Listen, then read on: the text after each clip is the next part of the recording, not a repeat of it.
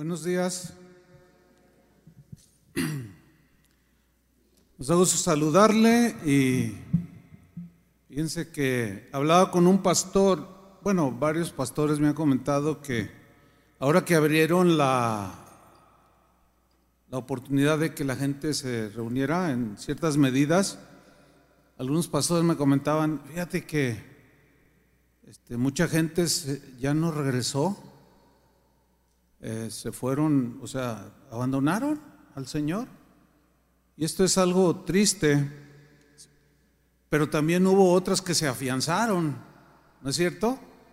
Y creo que ustedes son unas de esas personas que se afianzaron. ¿verdad que sí? Entonces estamos contentos, le agradecemos al Señor y pues ¿qué le parece si nos vamos a la enseñanza de hoy? La serie El valor del respeto. Hoy voy a tocar el tema número 6 que he titulado El respeto a la dignidad de las personas.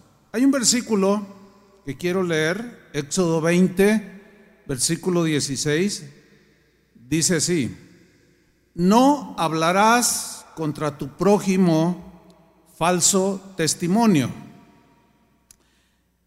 Este es el noveno mandamiento de la ley moral de Dios y es una instrucción dada a los creyentes para que aprendamos, porque no es algo que forma parte de nosotros, para que aprendamos a guardar y a respetar la dignidad, la reputación y la integridad de las personas. Sin embargo, es uno de los mandamientos más violentados, incluyendo a nosotros los cristianos. El mismo versículo que acabo de leer en la Reina Valera, en la versión Dios habla hoy, se lee de esta manera. No digas mentiras en perjuicio de tu prójimo.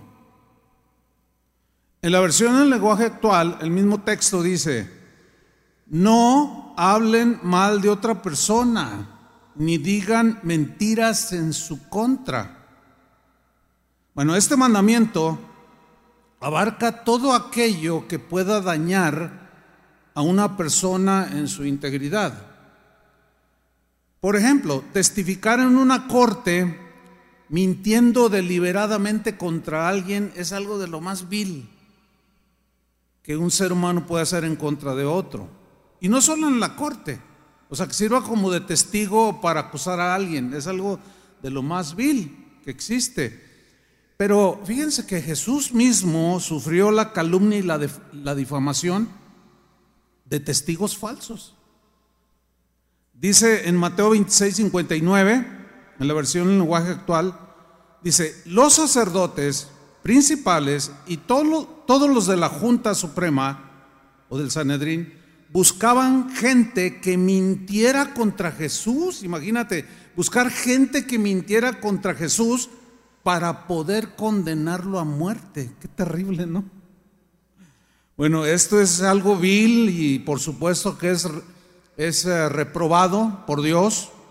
¿Por qué? Porque destruye la vida de las personas que en este caso son condenadas a penas injustas. Por ejemplo, en 1987, un hombre de color llamado Mark, Mark Denny fue acusado falsamente de robar en un Burger King y también lo acusaron de haber violado a una de las empleadas. En ese tiempo este hombre tenía 17 años.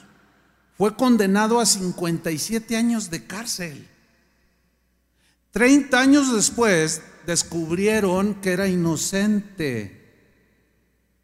Fue eh, exonerado en el 2017 y como, una, como un pago o como una retribución a esos años perdidos, él recibió 10 millones de dólares.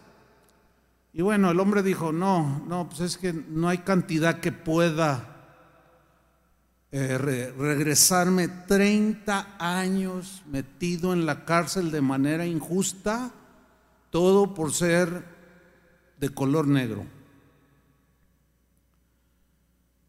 Hay analistas penales que aseguran, escucha esto, que aseguran que el 42% de los prisioneros en México son inocentes. Todo por falsos testimonios. Le voy a decir algo, ¿eh? Este país está maldito. Yo sé que esto puede, puede acarrear comentarios de algunos, pero este país está maldito. ¿Por qué? Porque los que habitan este país hacen cosas o hacemos cosas que atraen la maldición. Es terrible, 42%. Impresionante. Déjenme ponerle un ejemplo bíblico. Había un rey llamado Acab. Este rey era muy rico y tenía de vecino a un hombre que se llamaba Nabot. Este hombre tenía una viña muy bonita, muy bien cuidada, una propiedad que había recibido de sus antepasados muy hermosa. Y un día paseando el rey, la vio y dijo, ay, me gusta esa propiedad. Y fue con Nabot y le dijo, véndeme tu propiedad. Y él dijo, no, no, pues es la herencia de mis padres, no te la puedo vender. Y se enojó, porque no te pago y hasta más de lo que vale. No, no, no, no, no te la, no te la puedo vender. Es la herencia de mis hijos. Y se fue enojado al palacio. Acab tenía, tenía su esposa que se llamaba Betsabé. Esta mujer le dijo, ¿qué te pasa, rey? Y le contó lo de la heredad. Y la mujer esta dijo, ah, no te la quiso vender, ah, yo me encargo. Y miren lo que hizo en Primera de Reyes 21:13. Vean lo que hizo esta mujer. Vinieron entonces dos hombres perversos, o sea, les pagó, y se sentaron delante de él, o sea, de Nabot. Y aquellos hombres perversos atestiguaron contra Nabot delante del pueblo, diciendo, Nabot ha blasfemado a Dios y al rey. Eran viles mentiras. Y lo llevaron fuera de la ciudad y lo apedrearon y murió. ¡Wow! ¡Qué terrible! El castigo a un testigo falso está estipulado en la Biblia y no es nada suave el castigo. En Deuteronomio capítulo 19, versículo 16, en la versión al día, se lee así, respecto al castigo que recibirán o reciben en esta vida y, después de la vida eh, un castigo pues nada, nada suave. Dice Deuteronomio 19, 16, si un testigo falso acusa a alguien de un crimen, las dos personas involucradas en la disputa se presentarán ante el Señor en presencia de los sacerdotes y de los jueces que estén en funciones. Los jueces harán una investigación minuciosa y si comprueban que el testigo miente y si comprueban que es falsa la declaración que el testigo ha dado contra su hermano o, contra su prójimo, entonces le harán a él lo mismo que se proponía hacerle a su prójimo. Así estirparás el mal que haya en medio de ti. Y cuando todos los demás oigan esto, tendrán temor y nunca más se hará semejante maldad en el país. No le tengas consideración a nadie, hablando de los testigos falsos que acusan, difaman, calumnian y que desean un mal, provocar un mal. Bueno, ese mismo se les debe de aplicar a ellos, o se les aplicaba en ese tiempo que es la famosa ley del talión, dice, cobra vida por vida. Si la acusación era, como a Nabot, quitarle la vida por lo que según eso había hecho, pero era falso, pues a él se la quitan. Los jueces, era la sentencia de muerte. Dice, ojo por ojo, diente por diente, mano por mano, pie por pie. O sea, elemental justicia. ¿Sí? Este noveno mandamiento busca, tiene el propósito, Dios tenía y sigue teniendo el propósito de que aprendamos a respetar la reputación, la integridad y el nombre de las demás personas. Calumniar, difamar, chismear, escuchen, con el propósito de dañar la imagen de algo, de alguien, sin duda que tiene un poder tan destructivo que puede precisamente destruir completamente la vida de una persona y estar muerta en vida. Hay un proverbio, el capítulo 25, versículo 18, que dice así, martillo, o sea, un martillo es, pega bastante fuerte, martillo y cuchillo y saeta aguda, tal es el hombre que habla falsedades de su prójimo. Como si te dieran un martillazo, como si un cuchillo filoso o una flecha con punta sumamente filosa te traspasara, o sea, te mata. ¿Sí? Un golpe con un martillo en la cabeza te mata. Por ejemplo, hace unos días, la semana antepasada, me parece, el presidente hizo un viaje, el presidente de México hizo un viaje a Nueva York. En ese viaje, pues la gente, como él se sube a los aviones eh, comerciales, pues la gente lo ve y se quiere tomar la foto y todo ese asunto. Entonces tomaron unas fotos.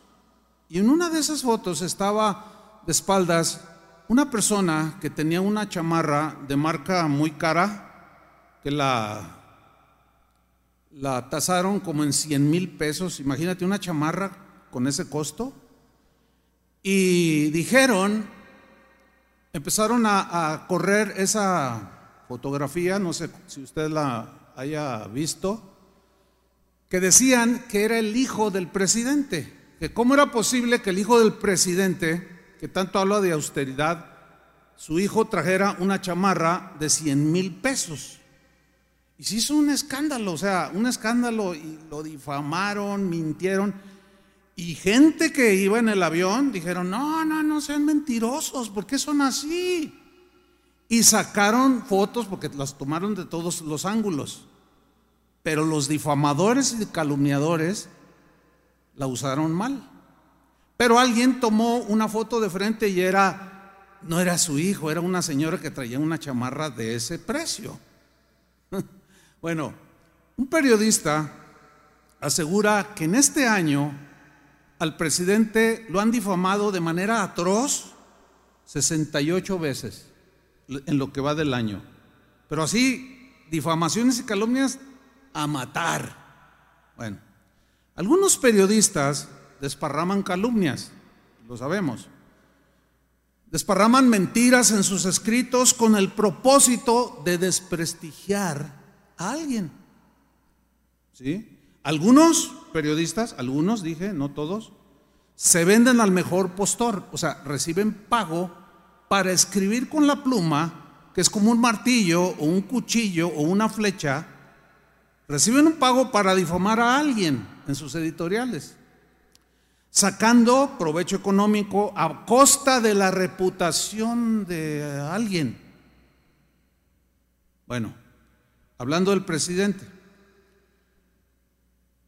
En una ocasión, no hace mucho, hace unos días, dijo lo siguiente, el señor López Obrador, dijo así, hay periodistas, que había periodistas que lo difamaban y lo calumniaban a él de manera atroz y también a miembros de su, de su gabinete. Y el presidente citó la frase máxima del periodismo, así, así dijo él, que dice esta frase, la calumnia cuando no mancha, tizna. ¿Sí? Bueno, en esa misma declaración, una periodista muy reconocida lo cuestionó al presidente y le dijo, señor presidente, también los periodistas somos difamados por los políticos. Y sí es cierto. Y el presidente, mire lo que respondió. Dijo, debemos evitar esos comportamientos. y tratar de que se mantenga el debate de las ideas sin faltarle el respeto a nadie. Pero yo, yo me quiero quedar con eso, ¿no? ¿Ustedes también? Ya si unos u otros lo hacen o no, pues es asunto de ellos. Mire, con sabiduría diabólica, al nazi, miembro del partido nazi en Alemania durante la Segunda Guerra Mundial, propagandista del partido nazi, un hombre llamado Joseph Goebbels, hitleriano, a más no poder, a él se le atribuye una frase muy conocida que dice así, una mentira repetida mil veces se convierte en una verdad. ¿La ha oído alguna vez? O sea, tú, tú dila, dila, dila, dila, dila, dila. Llega un momento en que hasta tú mismo te la crees y los demás ya la toman ya como una verdad. Esta es, esta es sabiduría del infierno. Diabólica, como dice Santiago. Fíjese, en una ocasión alguien me acusó de simpatizar con el presidente López Obrador. ¿Por qué? ¿Por qué me acusó? Porque no, no le recibí una crítica contra el presidente. Porque yo rechacé esa crítica, ¿no? Y así medio molesto, no, poco tú, así agresivo, ¿no? ser un hermano, imagínense, ¿no? Entonces yo le respondí, mira, no es que me simpatice, no es que yo simpatice con él, no, sino que la Biblia me instruye a respetarlo. ¿O no dice así? La Biblia me instruye a mí, que soy cristiano, y pues imagínate un pastor, me instruye a orar por él. Yo he orado por todos los presidentes, desde que tengo uso de memoria que soy cristiano. Primera Timoteo capítulo 2 versículo 1. Aquí Pablo lo dice. Así que recomiendo, ante todo, que se hagan plegarias, oraciones, memes, ay no, perdón, memes, súplicas. Por cierto, ¿eh? deje de distribuir memes de quien sea como en este caso el presidente. En lugar de hacer eso, este, mire lo que dice la Biblia. Súplicas y acciones de gracias por todos, especialmente por los gobernantes y por todas las autoridades, para que tengamos paz y llevemos una vida piadosa y digna. Ahora fíjate lo que dice el versículo 3. Esto es bueno y agradable delante de Dios nuestro Salvador. Eso le respondí yo. Y al hermano ya nomás, ah, no, bueno.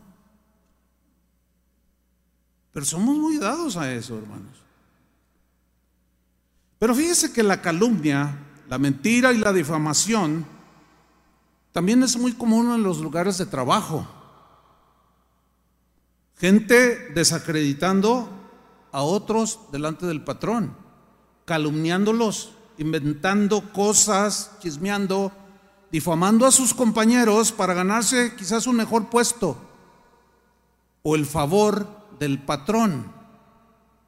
Ahora, si usted tiene un patrón, no se gane así los puestos, difamando a otros, yendo a hablarles mal con el patrón. No, Gáneselo trabajando. ¿Cuántos dicen amén? Gáneselo honradamente. Y los que son patrones, cuando alguien venga a calumniar o a decir algo de otros em-, empleados, por el amor de Dios, llámenlo en ese momento, en ese mismo momento. Porque llegan, oiga, oiga, oiga, jefe, le voy a decir, pero aquí entre nos, es un secreto, ¿eh?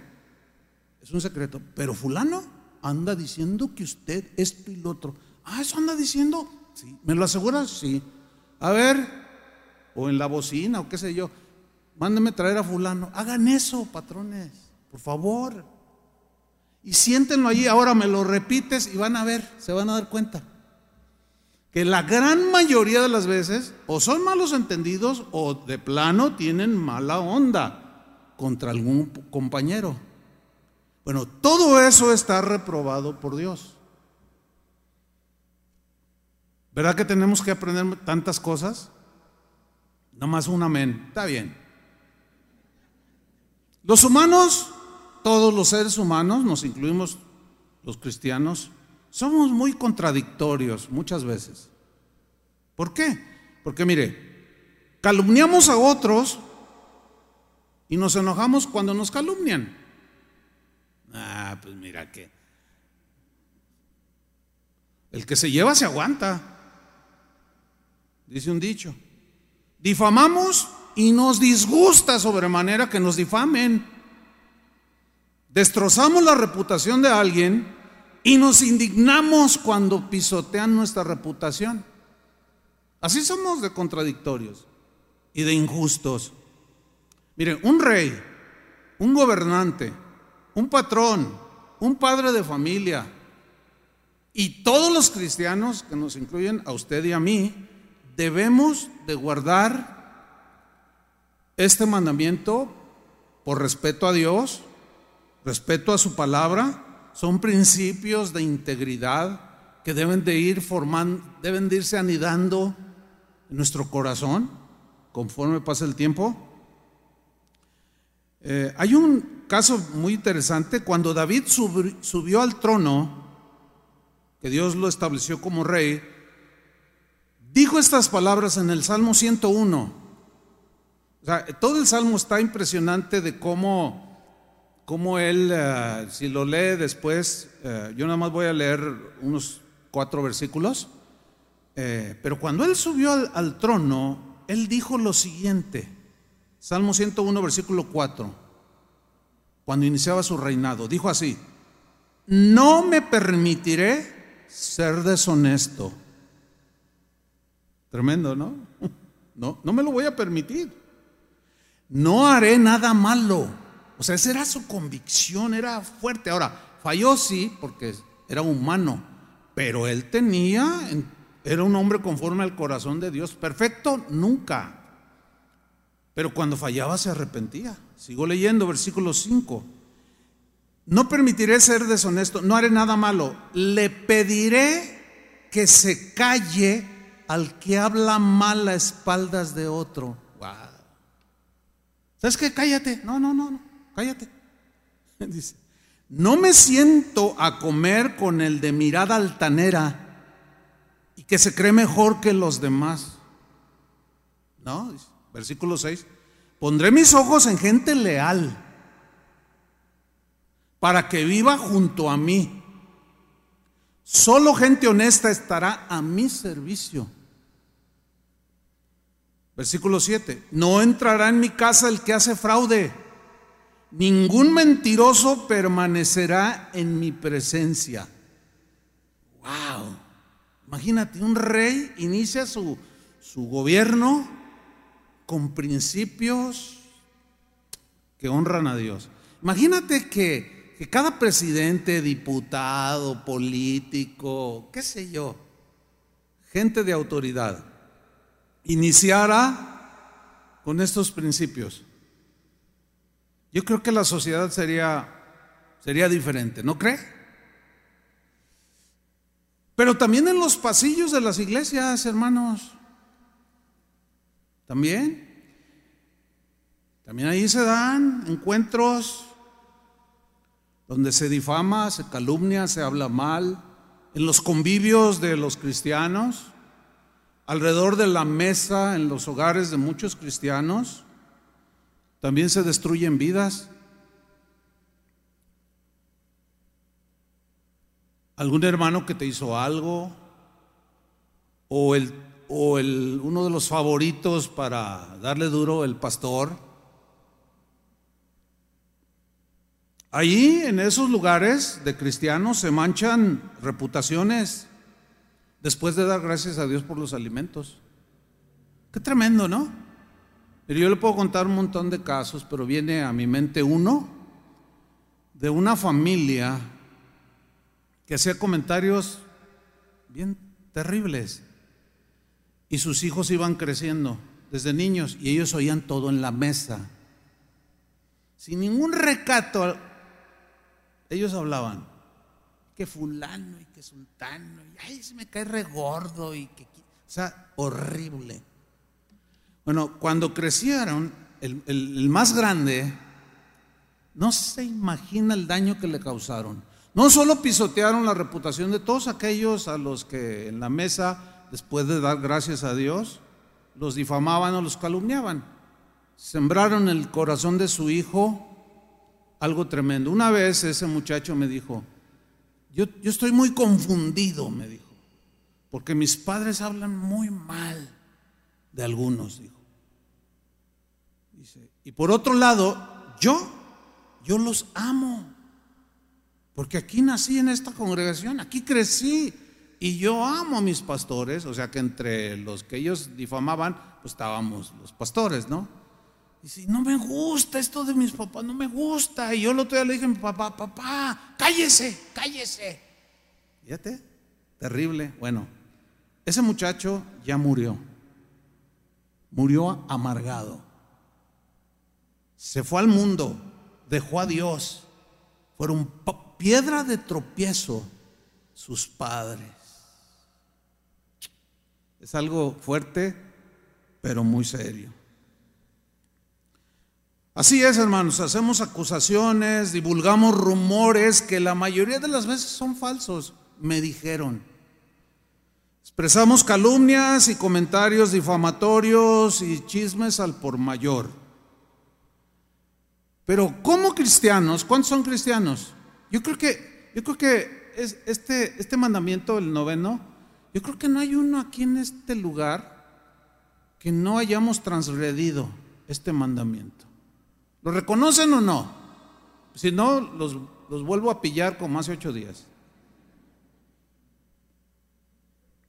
Yo no tengo la menor duda, ¿sí? Pero como cristianos, bueno, no nacemos con los mandamientos en el corazón, no.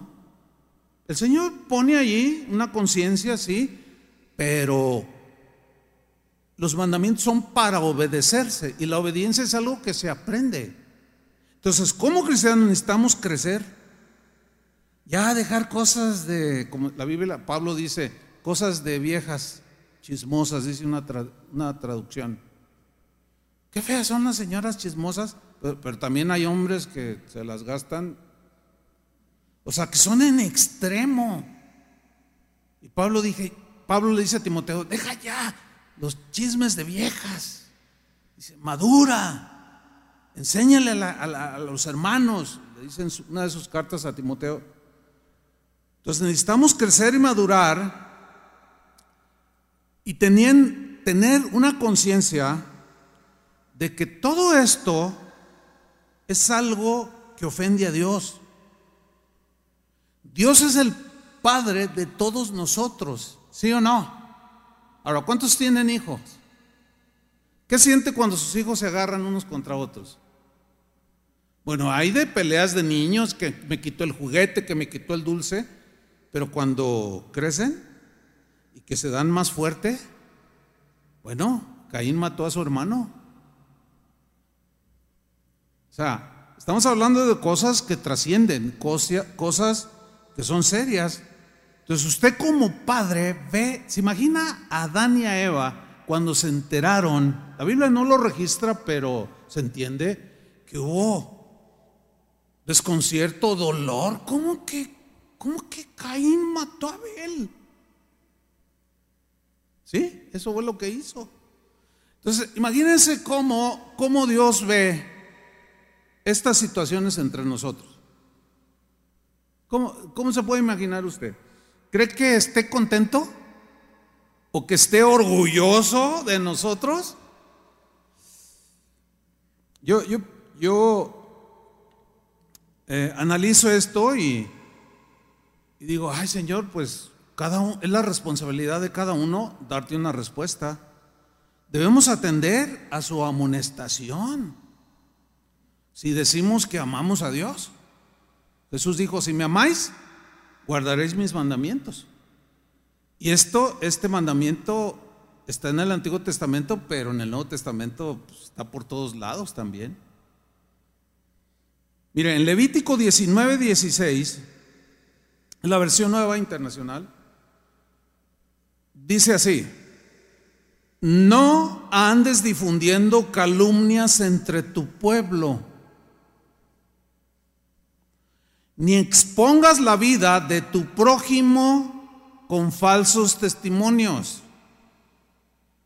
Y luego viene una frase que dice, yo soy el Señor, en otras palabras, yo te estoy hablando, yo te estoy dando este mandamiento el Señor, a quien dices amar.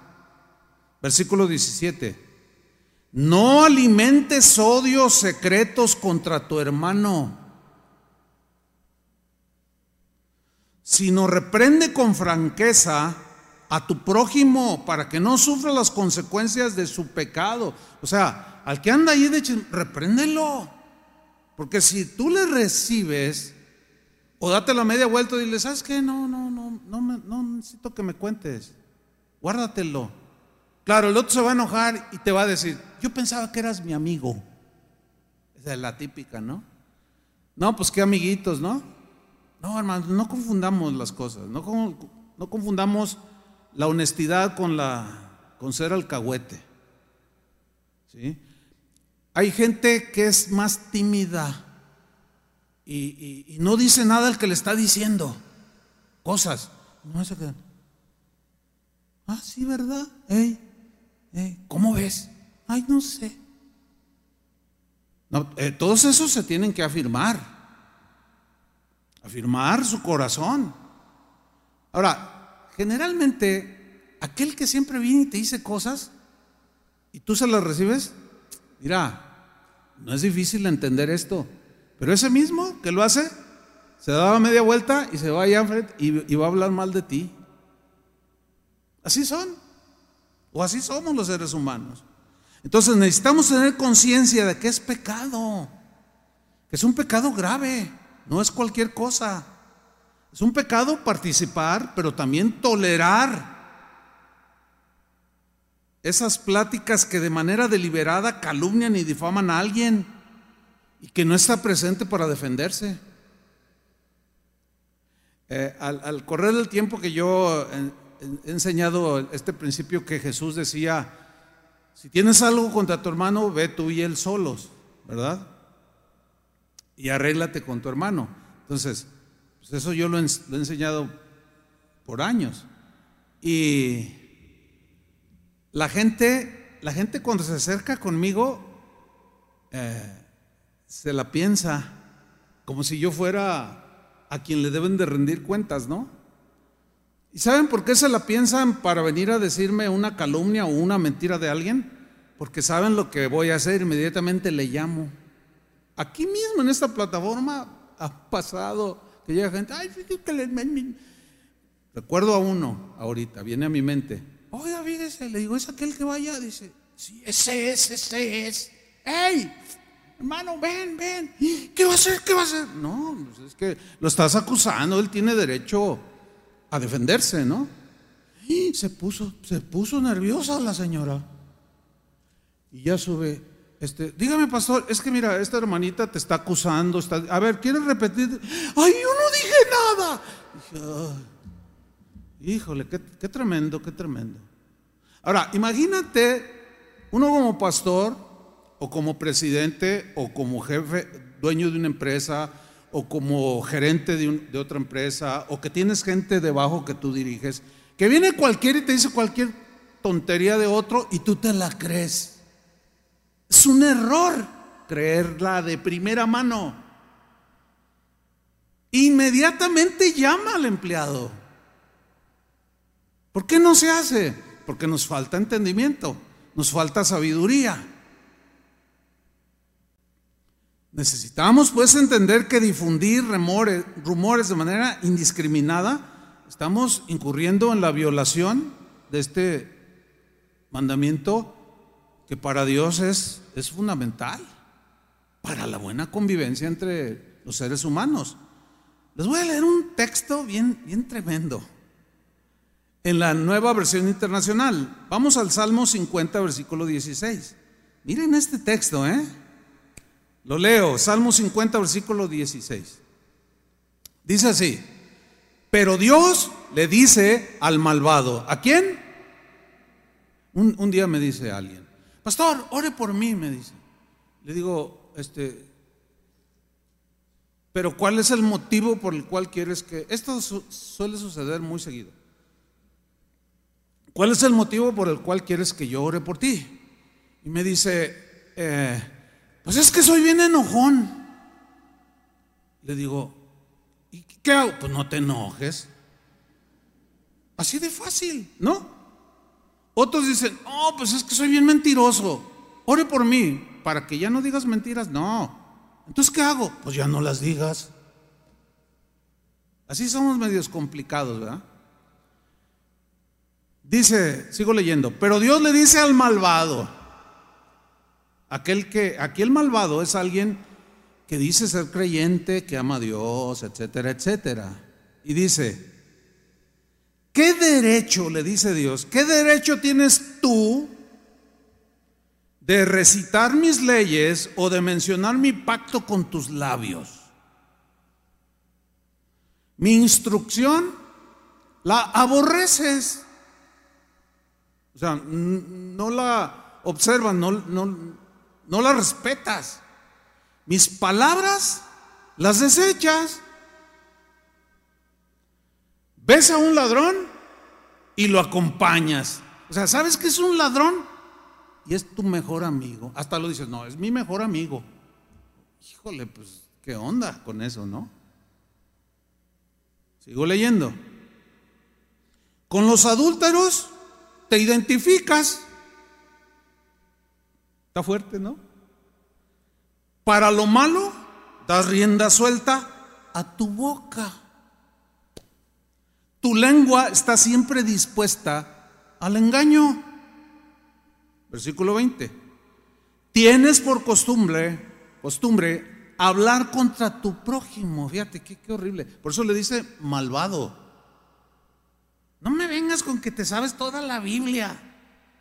¿De qué te sirve saber todo? Dice Santiago. Si solamente eres oidor pero no hacedor, no sirve de nada. No pasa nada. Al contrario, recibirán mayor condenación, dice. Porque luego se ponen a enseñar algunos. Tienes por costumbre hablar contra tu prójimo y aún calumnias a tu propio hermano. Has hecho todo esto y he guardado silencio. Dice, o sea, el Señor le está diciendo, has hecho todo esto, lo antes leído, y he guardado silencio. ¿Acaso piensas que soy como tú? Pero ahora voy a reprenderte cara a cara voy a denunciarte o a enfrentarte. ¿Cuántos quieren, ¿Cuántos quieren ver a Dios cara a cara? Hay dos maneras de verlo. Uno en adoración y otro, a ver, ven para acá, mírame a los ojos. ¿Cuál prefieres? Bueno, pues ya sabemos lo que tenemos que hacer. Cara a cara voy a denunciarte. Versículo 22. Ustedes que se olvidan de Dios no se refiere al ateo, ¿eh? Ni al que no le conoce. Aquí está hablando a alguien que dice que conoce sus leyes y las citas, las menciona, se las sabe. Ustedes que se olvidan de Dios, consideren lo que he dicho. De lo contrario, wow, los haré pedazos. Como esta familia que les comenté que su hijo terminó prematuramente, perdió la vida. Estaba tan amargado, tan frustrado, tan lleno de, odio, que siendo un joven de 30 años empezó a enfermarse. Terminó su vida. Terrible caso. Consideren lo que he dicho, de lo contrario los haré pedazos y no habrá nadie que los salve. Híjole, yo no sé usted, hermano, pero a mí esto sí me da temor. ¿Qué, qué, qué, producen ustedes esta palabra de Dios? ¿Ah? Digan algo, no sé si están dormidos o, o están asustados. Más bien eso, ¿verdad? Porque es muy probable que algunos de ustedes estén pasando lo que están pasando porque se están viendo cara a cara, pero en el reproche de Dios. Hay que arreglar cuentas, hermanos, y pararle, pararle. No hay otra. ¿O quieren terminar hechos pedazos? Porque ya muchos los hiciste pedazos. O los hicimos pedazos. ¿Por qué Dios es inflexible en este asunto? ¿Por qué es, parece como si Dios fuera tan duro? No, no es que Dios sea duro. Él es bueno. Porque el mandamiento es para protegernos a nosotros mismos y proteger a otros. Mírenlo por ese lado. Entonces, ¿por qué Dios es inflexible en este asunto? ¿Sabe por qué? Por la destrucción que se provoca cuando se da falso testimonio. Cuando dices mentiras de alguien sabiendo que son mentiras o que no te constan, es que me dijeron. Es que destruye de una manera terrible. En una predicación, estaba, estaba recordando, puse un ejemplo que quiero volverlo a poner. Es una, ah, se dice que un hombre que había hablado muy mal de una persona, hasta pagó algunos, eh, en algunos diarios para que pusieran algunas cosas. Esto es un hecho verídico, sucedió en la India. Y cuando vio todo lo que le había sucedido por causa de la difamación, este, un poco arrepentido, un poco arrepentido, dice la, crónica, buscó a un consejo y le recomendaron a un hombre sabio, anciano, un hombre sabio, mucha sabiduría, y le dijo, eh, le contó la historia de lo que había sucedido. ¿Y ¿Cómo le hago? Le dice, para resarcir todo esto. Entonces eh, aquel sabio le respondió, mira, te voy a decir cómo. Compra una almohada de esas de plumas, no de esponja, sino de plumas. Entonces, tú la, con una navaja la cortas y te vas por la montaña sacudiendo la, almohada de plumas. Te vas corriendo y sacudiendo. Y una vez que lo hayas hecho, vienes conmigo. Y allá va el hombre, compra la almohada, le corta con una navaja y se va corriendo y sacudiendo y las plumas Empiezan a volar por todos lados y el aire llevaba unos para allá, otros para acá, otros andaban allá bien arriba. Ya lo hice, le dijo al sabio y el sabio le respondió. Bueno, ahora ve y junta cada una de esas plumas. Dice, pero eso es imposible. Es, es casi, por no decir imposible, que una vez que tú difamaste, dijiste, puedas recoger lo que esparciste. Esto, este ejemplo nos da una dimensión del daño que se puede causar. Ahora, algunos lo hacen por ignorancia, porque no miden, no saben, no entienden y son de lengua descontrolada o, lengua suelta, como dicen por ahí. Hay hasta una planta que se llama lengua de suegra, que es así larga.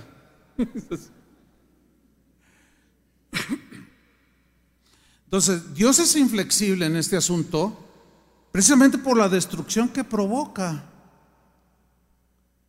Y una vez salido de, la boca ya es imposible agarrar lo que el viento se llevó. En Proverbios 16, 27 dice lo siguiente, el perverso Hace planes malvados, o sea, habla de planear, decir, difamar, calumniar con malicia. Yo decía hace un momento que hay dos maneras, una puede ser por ignorancia, por torpeza, pero cuando es por maldad, así de manera deliberada, no, no, no, no, no. Ahora sí que pobre del malvado. Le va a ir muy mal en esta vida. Para los que no son cristianos dicen que el karma le cae tarde o temprano. Para los que somos creyentes decimos lo que sembramos cosechamos. ¿Verdad? Pero mira lo que dice Proverbios 16, 27. El perverso hace planes malvados.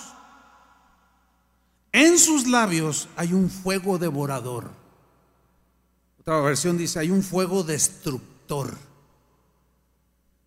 Versículo 28. El perverso provoca contiendas, o sea, con lo que habló. Y el chismoso divide a los buenos amigos. Ahora les hago una pregunta. ¿Alguno de ustedes aquí ha perdido algún amigo por algún chisme? Levante su mano. Híjole, un buen. Qué terrible, ¿no? Ahora les voy a cambiar la, la pregunta, o la tortilla, pues. Por un chisme o una calumnia que has soltado, ¿has destruido la amistad de algunos? Agradezco su honestidad, hermano.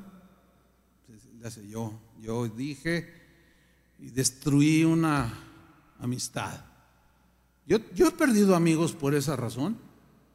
Y, me ha analizado algo que he dicho, Señor, híjole, o sea, porque miren, esto lo, lo he dicho en otras ocasiones. Cuando yo preparo un mensaje, primero, hagan de cuenta, primero, soy el primero que, me veo en el espejo de la palabra. Entonces el mensaje primero es para mí. Sí o sí, el mensaje primero es para mí o para el predicador, el que sea. Y, créanme lo que, me siento igual que ustedes. Así como, híjole, y, bueno, esta serie yo tengo meses estudiándola y hace unos días atrás, sobre este punto,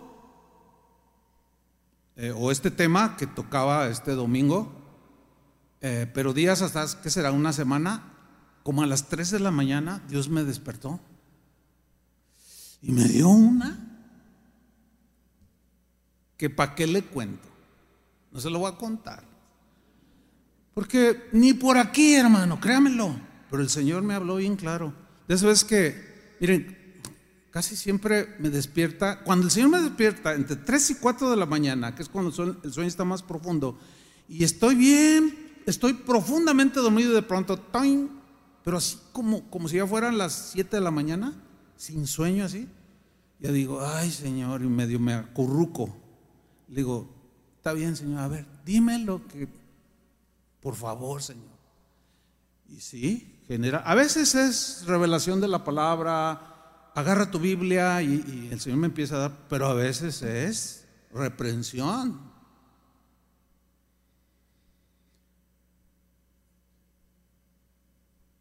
Y primero es para mí este mensaje. Hay que ser honestos, ¿sí o no? Pero todos hemos violentado este principio. Por otra parte, es sumamente doloroso ser, calumniado. Fíjate, el mandamiento dice, no dirás falso testimonio, o sea, no te vas a ir en contra del otro. No lo hagas guarda su reputación, su integridad. Pero también hay de allá para acá.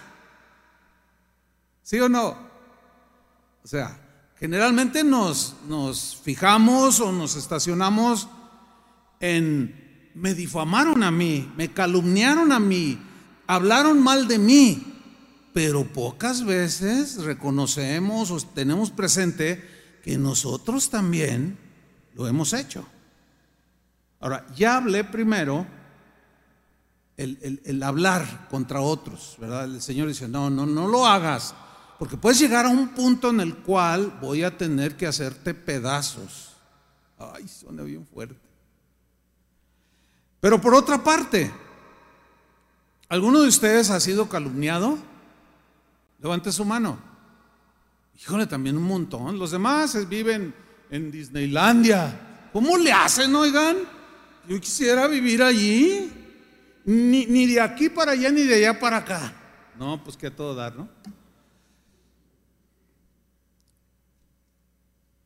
Pero es muy doloroso ser calumniado.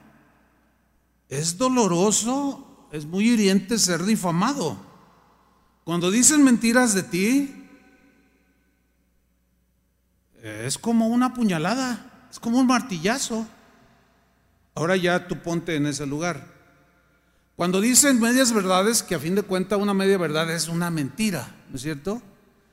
Cuando, cuando alguien dice estas cosas para denostarte, para denigrar tu testimonio, para humillarte, ahora sí que en algunos casos para despedazarte, es algo terrible.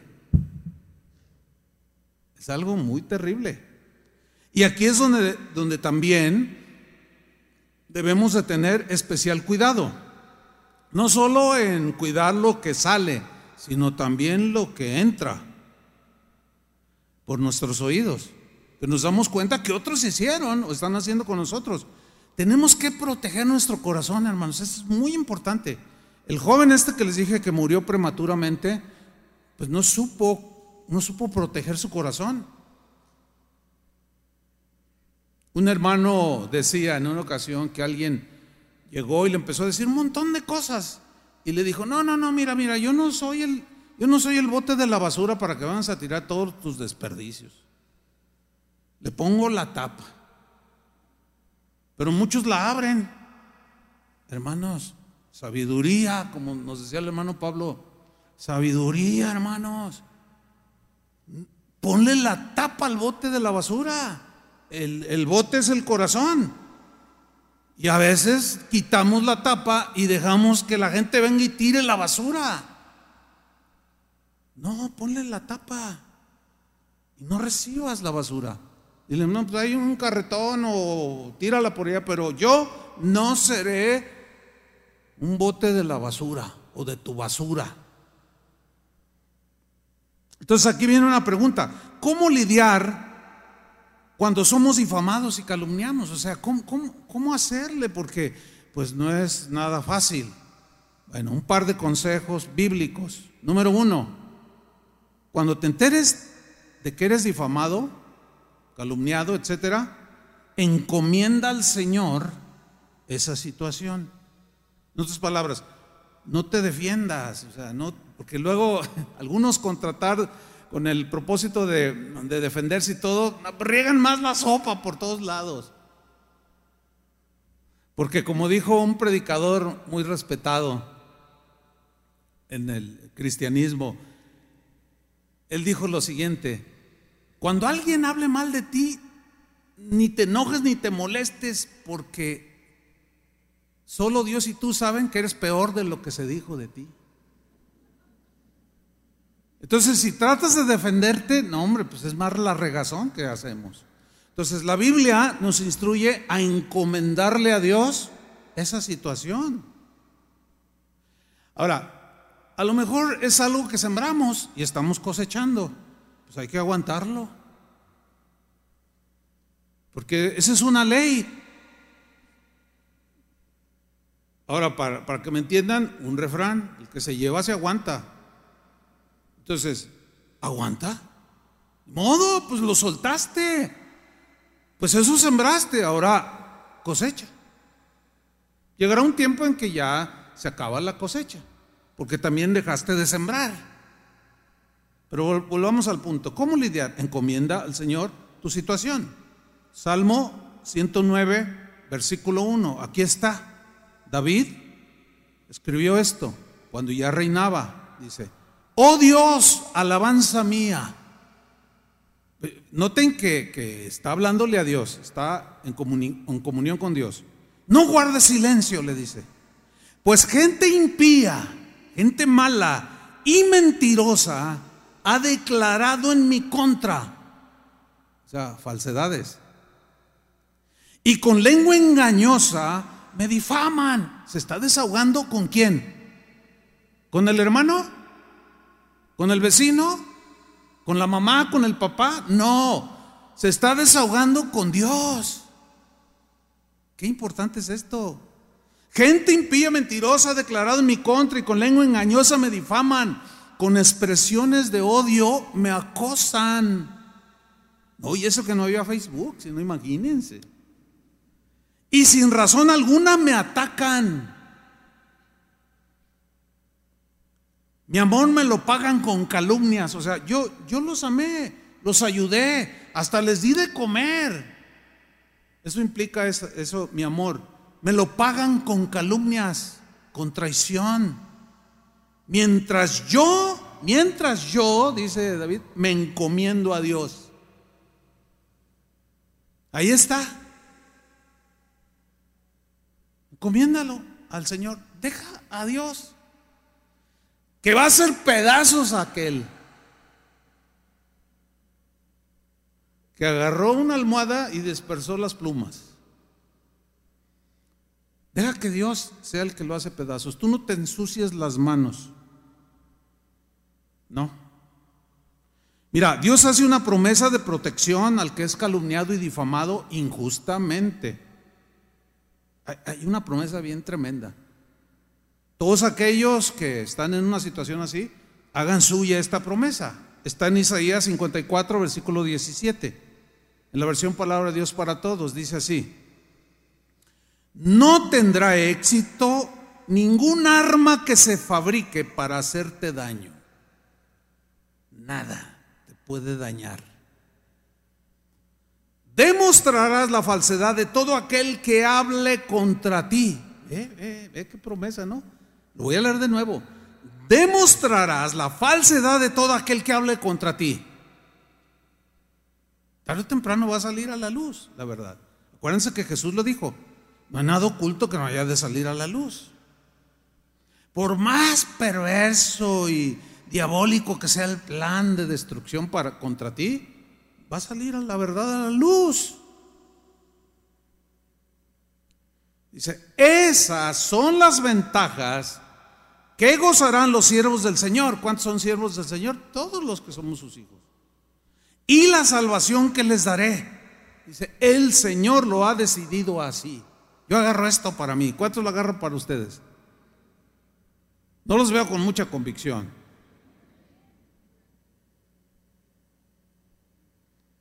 Ay, pero los desplantes. Ahora no sabe con quién se metió. Ay, sí, te crees muy chido. Ay, sí, te crees. Ay, cálmate. No, no, yo seré cristiano, pero. Ay. Pues no, pues no estás demostrando que es un cristiano. El cristiano demuestra que confía en el Señor. Y aunque le duela porque lo clavaron ahí en internet. y dijeron que eras el anticristo. Y que naciste un 6 del mes 6 de 1966. Es el anticristo ese. Que digan, mira, de Jesús dijeron que estaba endemoniado. Imagínate nomás que Jesús estaba endemoniado. Que imagínate el santo, el puro Dios. ese está endemoniado. Dijeron, es un borracho, es un tragón, es un mentiroso, es un falso Mesías. Lo calumniaron a más no poder. ¿Y él qué hizo? perdonaba y encomendaba todo al Padre. Así de sencillo. Entonces lo mejor es no responder, guardar silencio y dejar que el Señor haga justicia y ponga a cada quien en el lugar que merece. Deja que sea Dios. Él, ha dicho, mi es la venganza, yo pagaré. Tú no te ensucies las manos. Deja que el Señor haga lo que Él quiera hacer. Él es el dueño, es el soberano, es el rey de reyes, es el que gobierna nuestras vidas. Y si decide hacer pedazos al otro, bueno, es decisión de Él. Y si decide ser, eh, tenerle paciencia y mucha, Señor, ¿cuándo? ¿Cuándo? Porque David llegó un momento que dijo, Señor, ¿cuándo? ¿Cuándo? ¿Cuándo harás justicia contra mis enemigos? Porque pues uno quiere la justicia rápida, ¿no? Expedita, rápida, ¿verdad? Pero cuando nosotros la violentamos, queremos que el Señor sea súper paciente. No, somos, bien, somos medios chistosos. Bueno, otro consejo bíblico, otra manera de lidiar con la calumnia y la difamación es viviendo en integridad, o sea, viviendo bien, limpiamente, delante de Dios, porque podemos dar la apariencia, nada más, pero solo Dios y tú, solo Dios y yo sabemos qué hacemos, ¿sí o no? Cuando no hay nadie, alguien dijo que la santidad se prueba cuando tú estás solo. ¿Y si es cierto? O sea, cuando estás ahí pensando, y que estás tú solo, maquinando.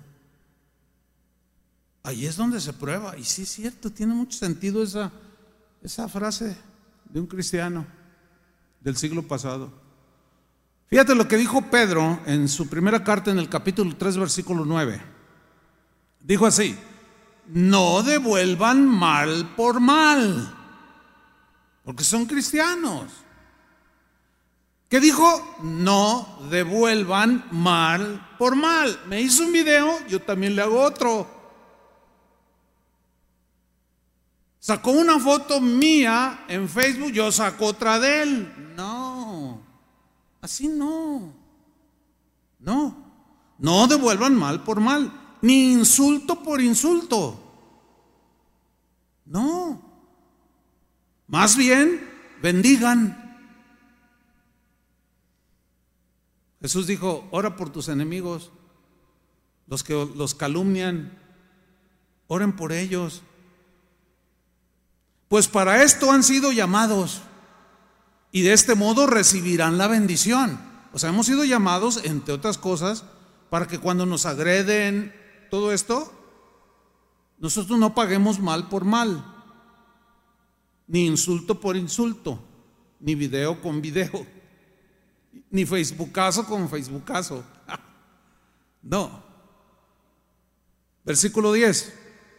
El que de veras quiera gozar la vida y vivir días felices, ¿cuántos quieren esto? Yo, yo, yo quiero esto. O sea, yo quiero una buena vida y ser feliz, con paz en esta vida. El que de veras quiera gozar la vida y vivir días felices, guarde su lengua del mal. Mm y de su boca no salgan palabras engañosas, se entiende que es contra el prójimo. No salgan. ¿Quieres vivir en paz? Que digas, qué buena vida me ha dado el Señor. Gracias, Señor. Bueno, ahí está. Versículo 11. Aléjense del mal y hagan el bien. Este es cristianismo elemental, básico. Busque la paz y corra tras ella. O sea, no te enredes en las discusiones y en los pleitos. No, no, no. Porque el Señor tiene los ojos puestos sobre los justos. Que esos son los que le obedecen al Señor. Los que han sido lavados con la sangre de Jesús y, no quieren estas cosas. Y los oídos atentos a sus peticiones. Ven, ahí está. Señor, Tú has visto. Me tiró otra vez, me dijo otra vez. ¿Y qué vas a hacer? No, pues yo lo bendigo. A ver, ora por él, Señor. Bendícelo, ayuda. Ten misericordia de sus hijitos, de su esposa, Señor. Sé paciente con él. Ese es cristianismo elemental.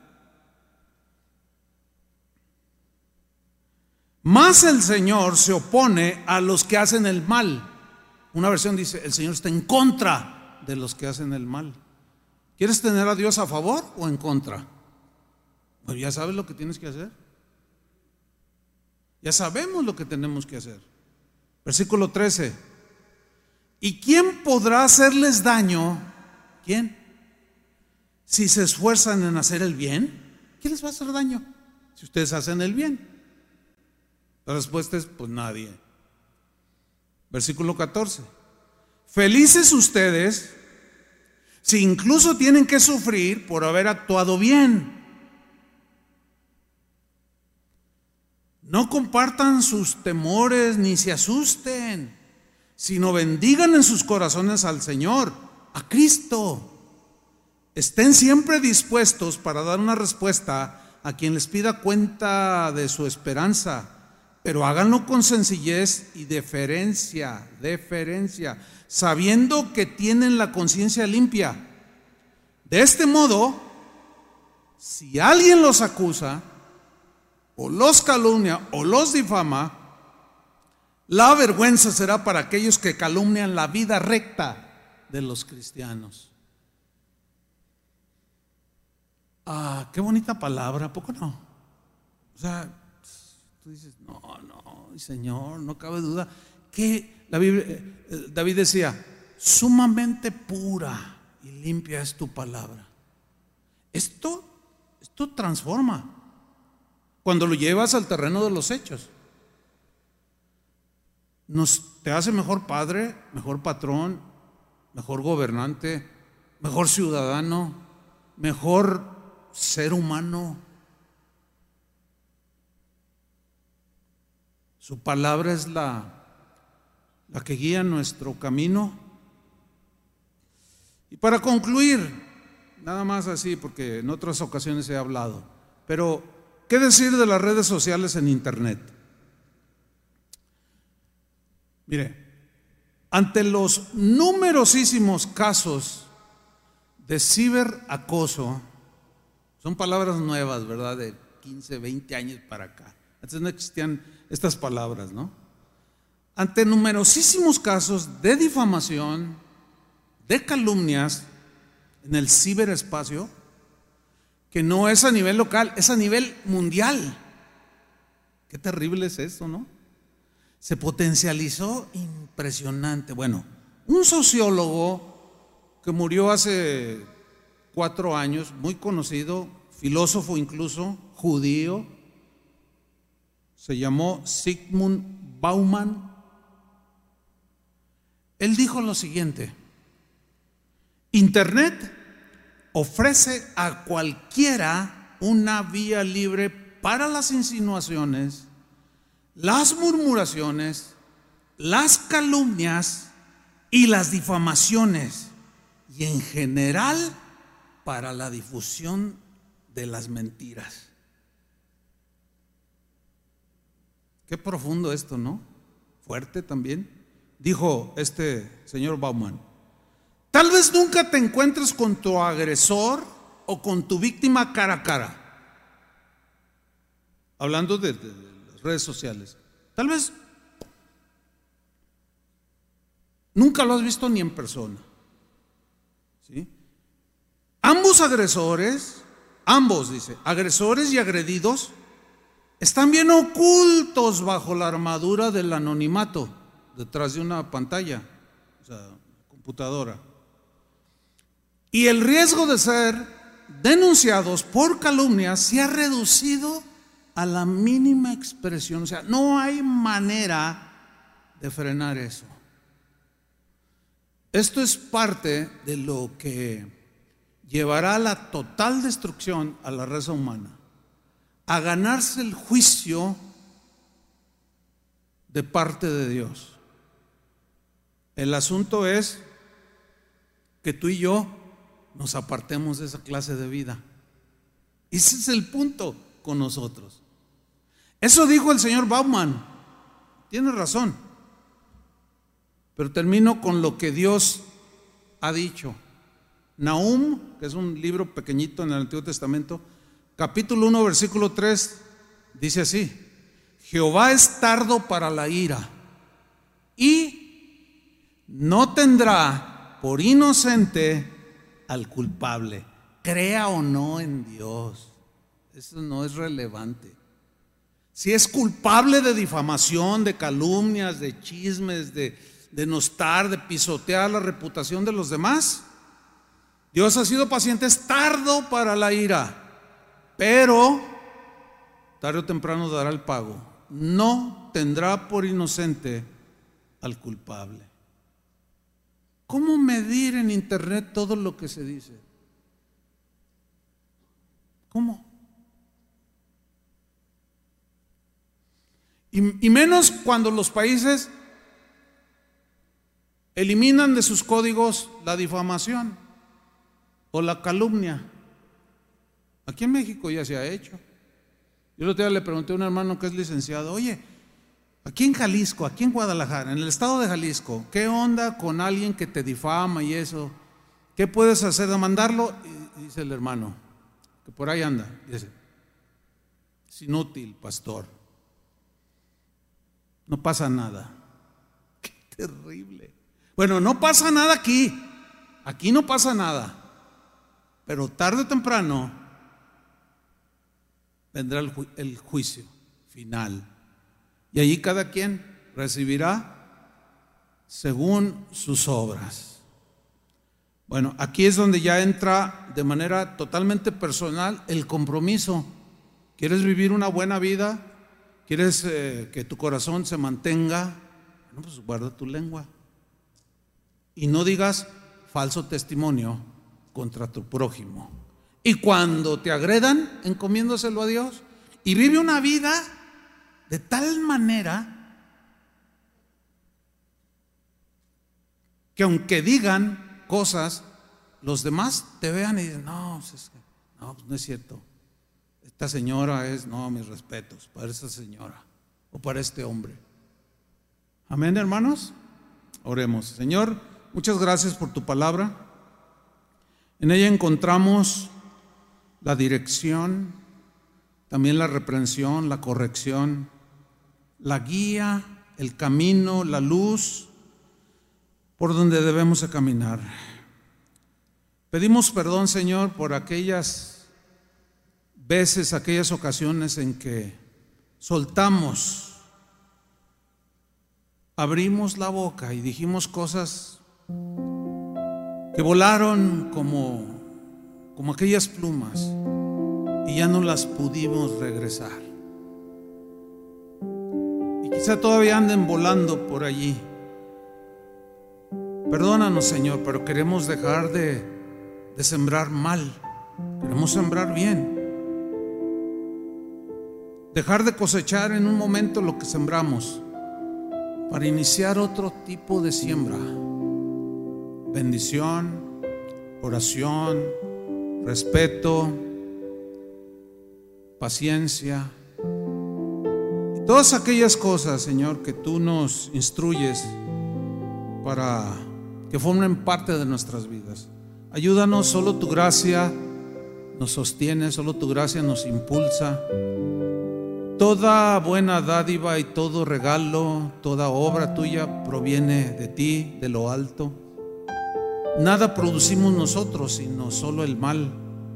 Por eso es que nos encomendamos a ti, Señor, aquellos que estén siendo difamados, calumniados, de quienes se haya pisoteado su reputación, que, la sabiduría los lleve a encomendar la causa contigo, Señor. Encomendamos toda causa a ti y dejamos que seas tú, Señor, el juez justo quien dé el pago y pongas a cada uno en el lugar que merece y le des a cada uno lo que merece y le corresponde.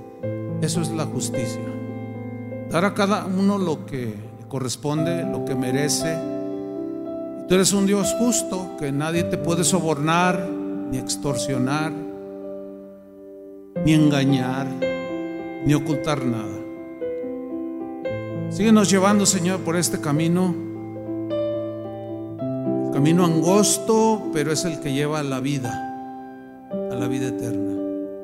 Pocos son los que caminan este camino angosto, pero queremos caminarlo nosotros, Señor. Pero solo con tu gracia y tu fuerza y tu poder podremos salir adelante. En el nombre de Jesús. Amén. Que tengan buen domingo, Dios les bendiga.